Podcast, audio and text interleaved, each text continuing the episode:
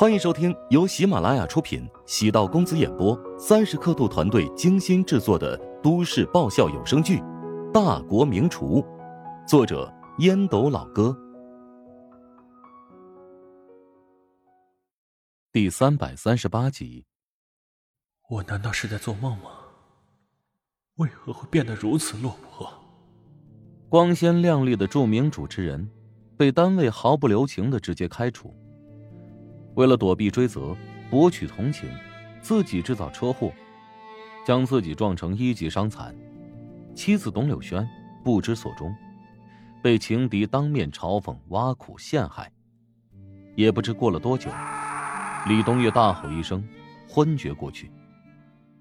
护士走入之后，见李东岳胸口绷带渗血，赶紧喊来了医生，将李东岳送入急救室，拆开绷带。重新处理伤口。李东月这次是内伤，内出血，比之前车祸受的伤要严重多了。乔治为了见李东月这一面，不得不跟护士说了个谎，以李东月朋友的身份，才让护士放自己进入。李东月很惨，出了这么严重的车祸，身边没有人陪同，成了孤家寡人。乔治调查过李东月的情况。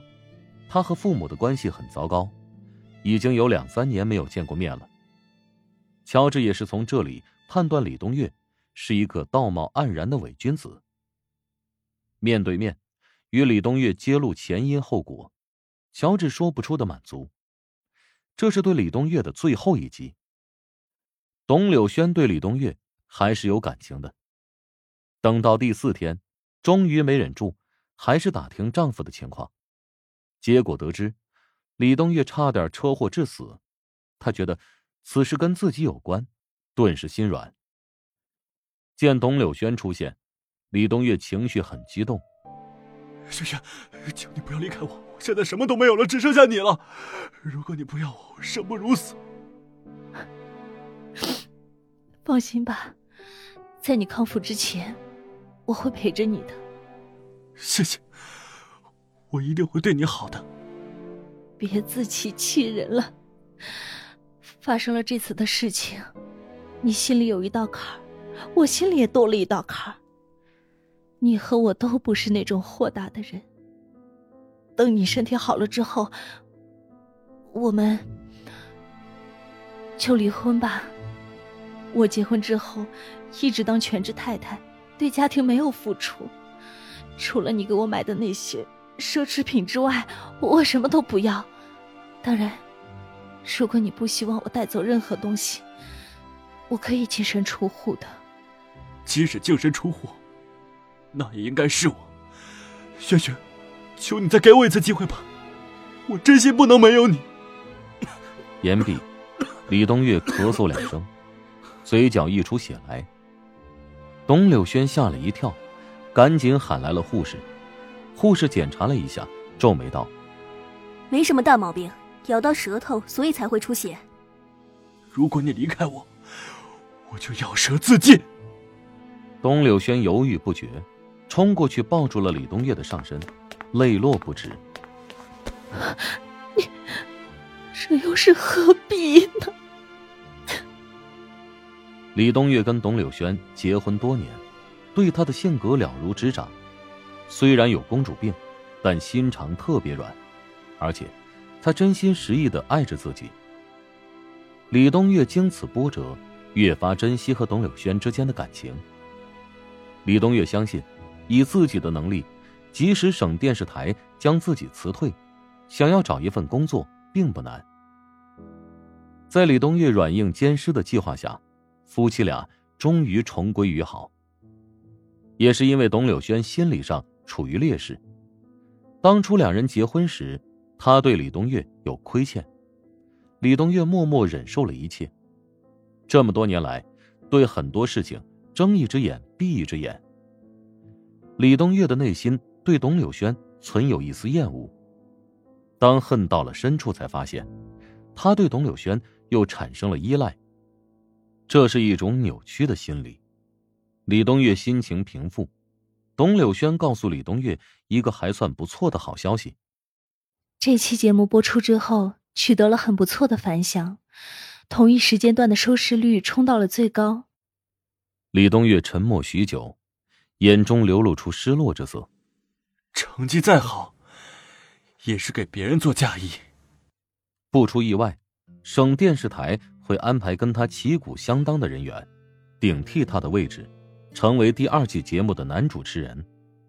成绩很不错，团队绝大多数人员都会留用，筹备新节目，同时准备第二季节目。至于陶如雪，因为女神说此栏目的出众表现，可能在第二季节目当中占据更多时长。李东岳对陶如雪恨不起来，甚至希望看到她能够站在自己的肩膀上腾飞。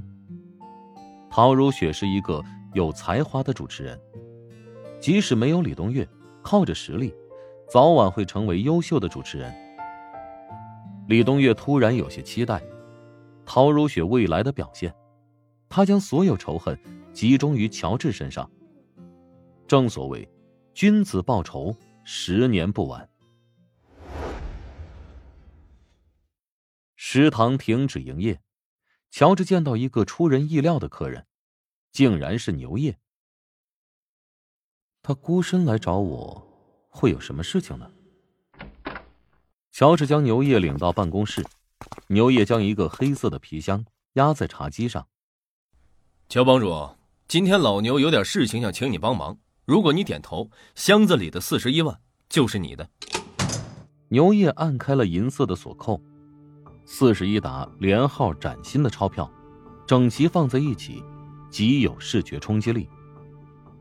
不知道牛老板有什么事情吩咐？乔治摇头苦笑，四十一万极有讲究的。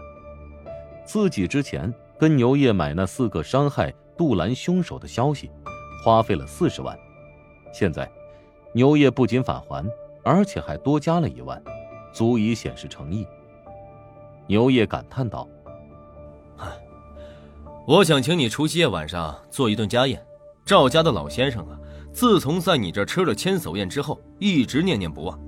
我这琢磨着送礼不如送一顿年夜饭。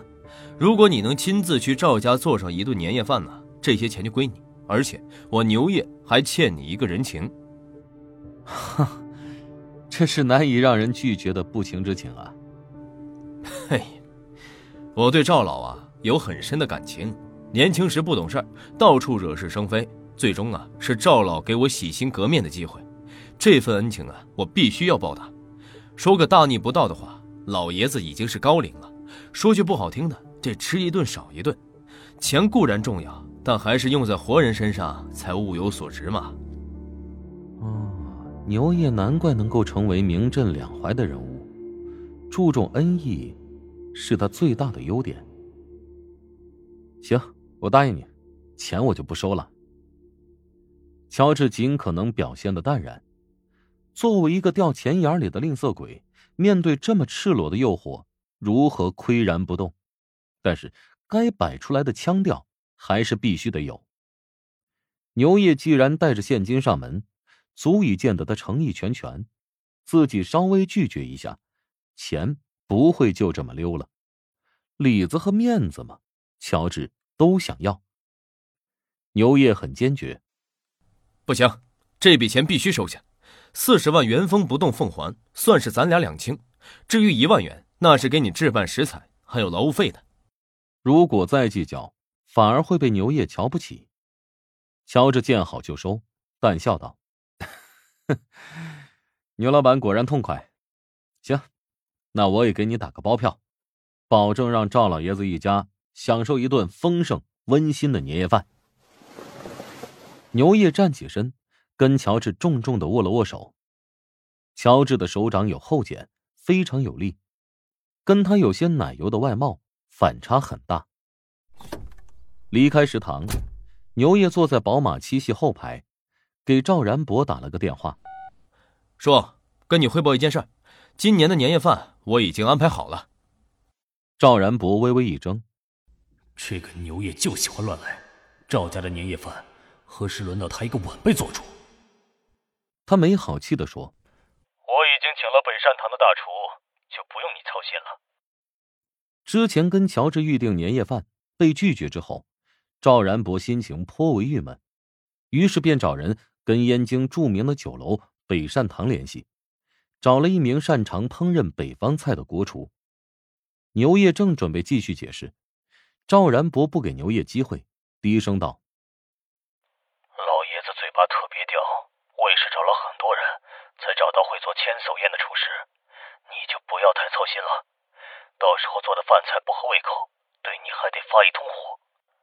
我请的厨师是乔治，上次他对乔治的厨艺可是赞不绝口呢。”牛业苦笑，在赵然博的眼中，自己总与不靠谱挂钩。主要是自己前几年没少给他惹麻烦。本集播讲完毕，感谢您的收听。如果喜欢本书，请订阅并关注主播。喜马拉雅铁三角将为你带来更多精彩内容。